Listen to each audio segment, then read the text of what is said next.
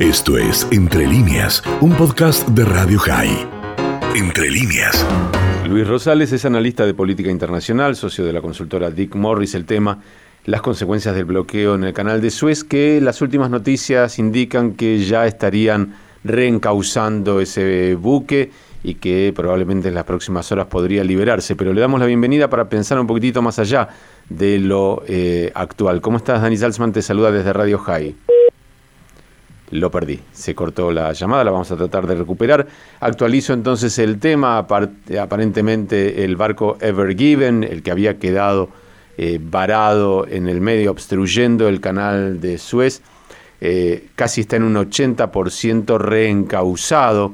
Eso quiere decir, mm, para decirlo fácil, puesto derecho, eh, porque había quedado torcido en diagonal, obstruyendo prácticamente todo el paso del canal. Había 320 y pico de barcos esperando eh, para poder atravesar ese sector del canal de Suez y por supuesto no estaba sucediendo. Luis, ¿cómo estás? Dani Salzman te saluda. No sé si me está escuchando. Luis, ¿me estás escuchando? Está muy complicada la comunicación aparentemente. Vamos a seguir intentándolo, pero algo, algo está sucediendo con, la línea. Lo que yo quería pensar más allá de esto, bueno, en principio lo, primero que se mencionó es la posibilidad de que aumentara el precio del petróleo, eh, cosa que aquí en la Argentina nos afecta ya sin que aumente. Las naftas están aumentando todo el tiempo, pero a nivel mundial sí podría encarecer eh, mucho del comercio internacional y yo estaba pensando, eh, Luis, ¿me estás escuchando ahora? Sí, Luis, ¿me escuchás ahora? Sí, ahora te escucho. Ah, perfecto, muchísimas gracias por atendernos. Luis estaba, mientras tratábamos de recuperar la llamada, eh, comentando lo que sucedió en el canal de Suez en función de que, bueno, el barco que estaba encallado parece que se está reencauzando, pero la pregunta va más allá. ¿Qué significa ese paso del canal de Suez? Por ejemplo, teniendo en cuenta la hipotética situación de un conflicto en eh, Irán, por ejemplo, que eh, tiene eh, de alguna manera el control a ese acceso? Bueno, indudablemente vemos la vulneración de las de, la, de, redes de comercio y de digamos del sistema circulatorio del mundo, viste como si fueran nuestras venas y arterias, porque la verdad que el comercio eh, y, y las mercaderías que circulan por estas vías son comparables a las eh, en un organismo. Oxigenan, eh, llevan prosperidad, eh, traen vientos de, cambio nuevos. El comercio cambió la historia universal, siempre, siempre, siempre. Los países que prosperan son los que comercian. Los que producen, lo que la, la, ventaja comparativa que tienen, la comercian y compran y venden y compran. Eso lo hemos visto siempre, siempre, siempre, siempre. Ahora, Después cuando, como, como, como tal cual, como un organismo, un organismo muy complejo, este, puede ser alguien muy poderoso, tiene una obstrucción en una arteria y se acabó todo. Se acabó todo, es decir, eh, eh, ahí vemos la vulnerabilidad de algo muy sofisticado como es la sociedad o la civilización en la que vivimos. Y justo allí es un punto crítico, por una cuestión geográfica, cómo está conformado eh, digamos, las masas, las masas de tierra y esa pequeña península de Sinaí que eh, tapona como si fuera una piedrita el, el, Mar Rojo, la conexión del Mar Rojo con el Mediterráneo. Nada más que la vinculación de Asia y África con Europa, es decir, la enorme masa continental mayoritaria del planeta, la Pangea, ¿no? Ahí está todo, ahí está todo. Así que ese, eso es, esa obstrucción, ese portacontenedores, es como una especie de coágulo que tapa una arteria central que vincula, no sé, que permite que se irrigue el corazón o algo así, o el cerebro o algo así. Así que es fundamental, impresionante.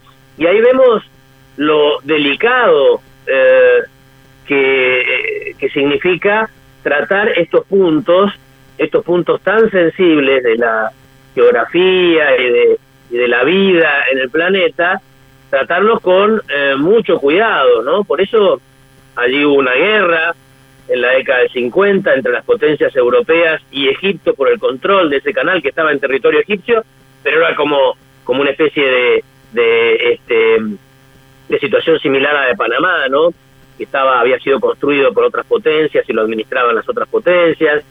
Eh, durante los conflictos de Israel con sus vecinos y eh, prácticamente el canal de Suez no se tocó, no se tocó porque era como que se sacaba de la, a pesar de estar en la zona de conflicto, porque como que se sacaba de la, yo te diría, de la contienda. Es, es realmente importante. Bueno, las cifras ya, ya son conocidas, ¿no? Viene, viene bien cada tanto que algo así suceda para, para repasar, ¿no? Cuando Panamá se, se frena es un problemón, cuando Suez se frena es un problemón también. Eh, pasa cerca del 12% del comercio mundial. Europa queda prácticamente desabastecida si, si esa vía no, no se vuelve a recuperar. Eh, y la alternativa es mucho más costosa. La alternativa es la, la vuelta por el Cabo de la Buena Esperanza, por allá por, por Sudáfrica, por Ciudad del Cabo, y, y eso parece ya un viaje de los portugueses de la época colonial. es de Vasco da Gama más que de ahora, ¿no?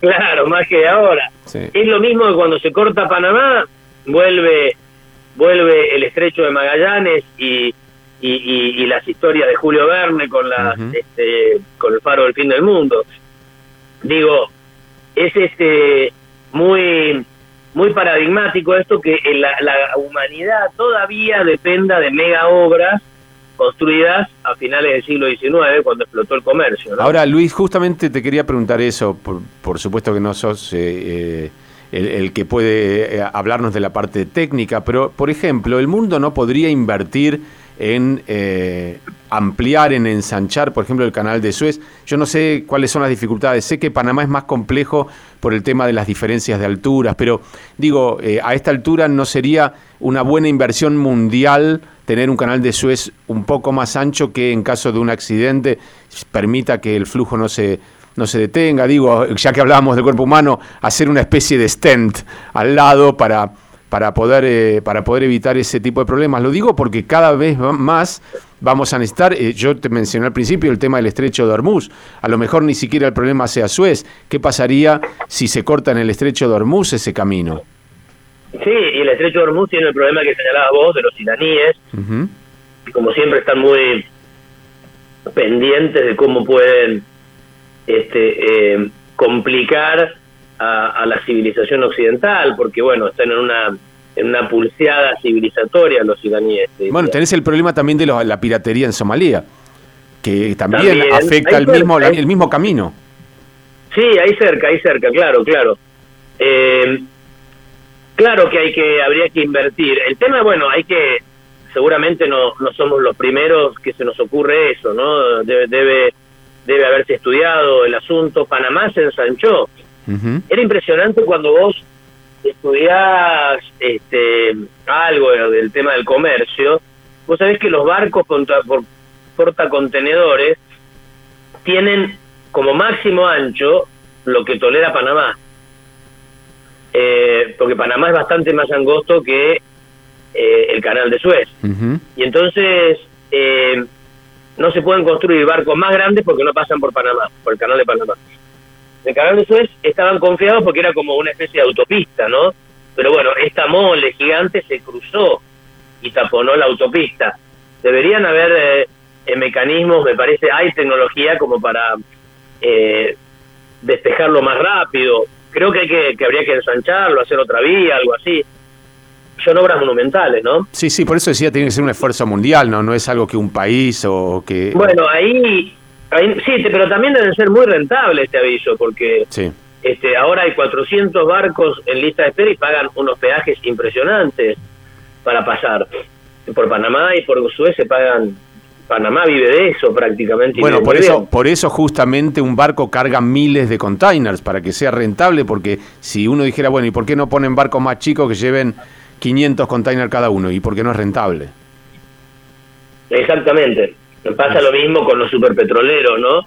Que llevan una enormidad de petróleo, toneladas y toneladas, haciéndolos un poco más este, riesgosos desde el punto de vista medioambiental, todo, porque es más, es más fácil que se rompan, que tengan accidentes, etcétera. Y de tener un accidente es brutal, gigantesco el daño, el impacto ambiental. Pero bueno, eh, hay una cuestión de rentabilidades, geopolítica, no debe ser tan fácil ampliar Suez, desde el punto de vista geopolítico también, debe haber muchos intereses. Este, eh, en el mundo, bueno, no es todo, no es todo tan lógico, ¿viste? Es verdad. Eh, siempre hay eh, que tener en cuenta un montón de aspectos que no son los del sentido común o de la lógica. O sí, pero teniendo en cuenta otras variables que normalmente en un análisis de sentido común puro no se tienen en cuenta. Tenés que meter la variable política, geopolítica, este, los intereses de los países, etcétera, de las potencias.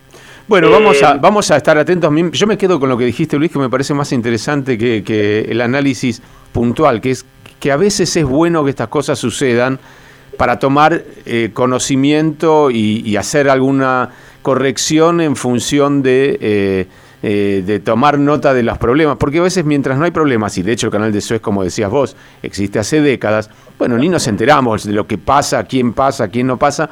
Bueno, un accidente generalmente nos hace pensar en soluciones o por lo menos en correcciones. Me parece que el mundo seguramente va a tomar nota de, que, de que esto pasó dice que no tenés conciencia de tal o cual arteria hasta que deja de funcionar o, falla y ahí por ahí es demasiado tarde, ¿no? Y sí, bueno, lo mismo pasa con, no sé, con el tráfico aéreo, cuando, no sé, se interrumpe, se interrumpe, no sé, la operación de un aeropuerto y te das cuenta del lío que hace arma porque tomas conciencia de cuántos vuelos, miles de vuelos hay en una misma zona del mundo. Así que bueno, Exacto.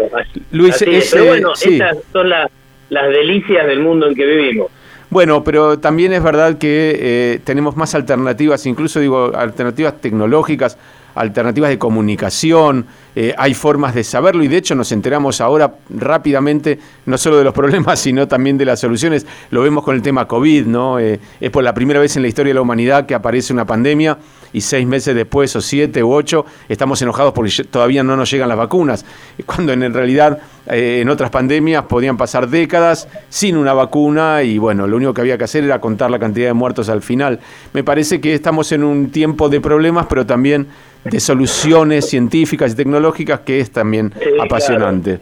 Estamos mucho mejor que antes, no hay duda, no hay duda. Luis, te mandamos un abrazo grande, gracias por este tiempo. Un abrazo muy, grande para ustedes. Gracias. Luis Rosales, analista de política internacional, socio de la consultora Dick Morris. Esto fue Entre líneas, un podcast de Radio High. Puedes seguir escuchando y compartiendo nuestro contenido en Spotify, nuestro portal radiohigh.com y nuestras redes sociales. Hasta la próxima.